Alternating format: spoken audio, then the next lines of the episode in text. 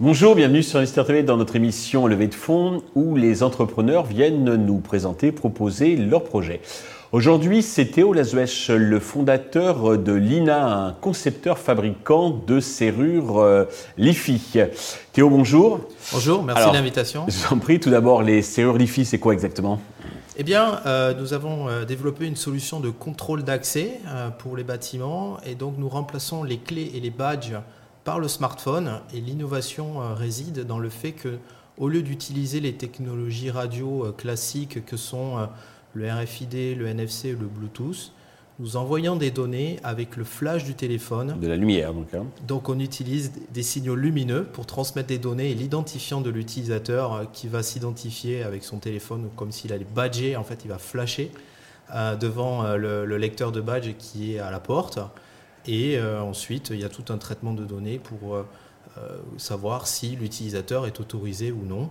Et donc, ça a plusieurs avantages d'utiliser cette technologie pour faire du contrôle. Alors, vous allez nous expliquer donc tout ça, mais juste peut-être deux mots sur votre parcours. Qu'est-ce qui vous a conduit à créer cette entreprise? Eh bien, je suis ingénieur en photonique, donc c'est l'étude de la, de la, lumière, et j'ai commencé à travailler sur cette technologie en projet de fin d'études. ça remonte à quelques années, j'étais encore étudiant. Euh, et puis euh, j'ai ressorti ce projet des cartons euh, après avoir travaillé quelques années dans un, dans un grand groupe français. D'accord. Alors justement, quelle est, comment dirais-je, quelles sont les vertus que vous proposent donc les serrures avec de la lumière, pour faire simple, par rapport aux, ondes radio? Eh bien, avant tout, la technologie est compatible sur tous les smartphones, ce qui est un avantage non négligeable sur le marché.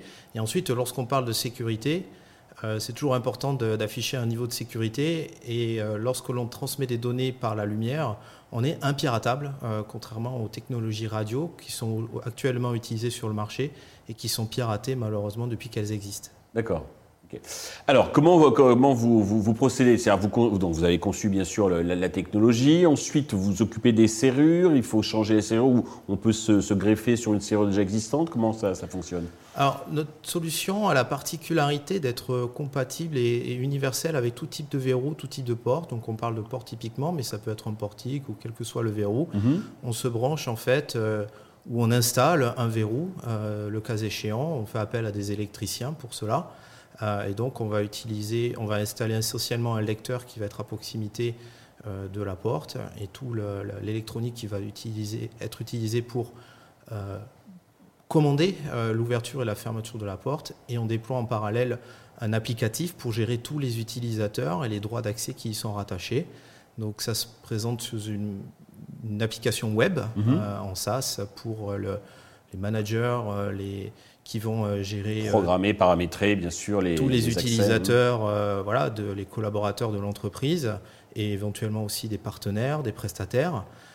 et puis ensuite, chaque utilisateur installe une application mobile, que ce soit sur Android ou iOS, on est compatible tout mobile. Euh, et euh, s'identifie et ensuite jouit des droits d'accès qui lui sont rattachés. Pour commercialiser, vous le faites en direct, vous appuyez sur des réseaux donc, euh, de distributeurs et quels sont les marchés que, que vous visez en priorité? On pense tout de suite à l'hôtellerie. Alors aujourd'hui, on s'adresse en premier lieu à des entreprises pour équiper tout simplement leurs locaux, que ce soit des locaux de bureaux ou de, des usines par exemple. Euh, nous souhaitons passer par euh, tout un tas de partenaires, euh, distributeurs ou intégrateurs. Mhm. Voilà, c'est typique de ce qui existe sur le marché, mais dans un premier temps, pour faciliter et accélérer la, mise sur le marché, on va en direct, on propose notre solution auprès de clients en leur disant voilà quels sont les atouts de notre solution et voici pourquoi il serait intéressant de le déployer chez vous. Et en général, ça fonctionne plutôt bien. Au niveau de la tarification par rapport aux solutions déjà traditionnelles, déjà existantes, euh, comment vous vous situez? On est à peu près euh, dans les mêmes ordres de, tarifs euh, sur un coût complet de, projet par rapport à la concurrence à niveau de service égal, on va dire ça, sauf qu'on remplace les badges et on a un niveau de sécurité supérieur. D'accord. Alors, vous ne faites pas encore de chiffre d'affaires, donc ça ne saurait tarder, mais vous avez des projections jusqu'à 2028, si j'ai bien lu. oui. Quelles sont-elles? L'idée est de, de, monter en charge progressivement à partir de l'industrialisation de la, de la, solution, parce qu'on est sur un marché qui exige de produits industrialisés, puisqu'on parle de sécurité, c'est quand même assez critique pour un client. Vous n'aurez pas votre propre usine, vous allez vous, allez vous appuyer sur un façonnier, j'imagine? Oui, tout à fait. On est en train de monter tout un réseau de, d'industriels qui nous permettront de fabriquer tout cela le plus près possible de l'entreprise. A priori, on arrivera quasiment à tout faire en région parisienne même. D'accord. Euh, et donc, à partir de cette industrialisation, euh, donc, euh, quand on aura nos produits qui seront multipliés en nombre, on va pouvoir l'installer auprès de, premiers clients.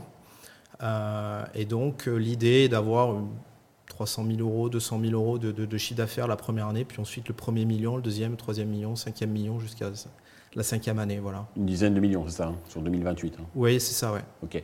Alors, bah, pour y arriver, il vous faut un peu d'argent.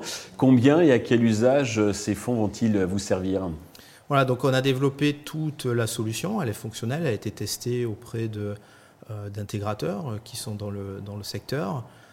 et aujourd'hui, donc, il faut passer à cette phase industrielle. Donc, on cherche 650 000 euros pour financer l'industrialisation.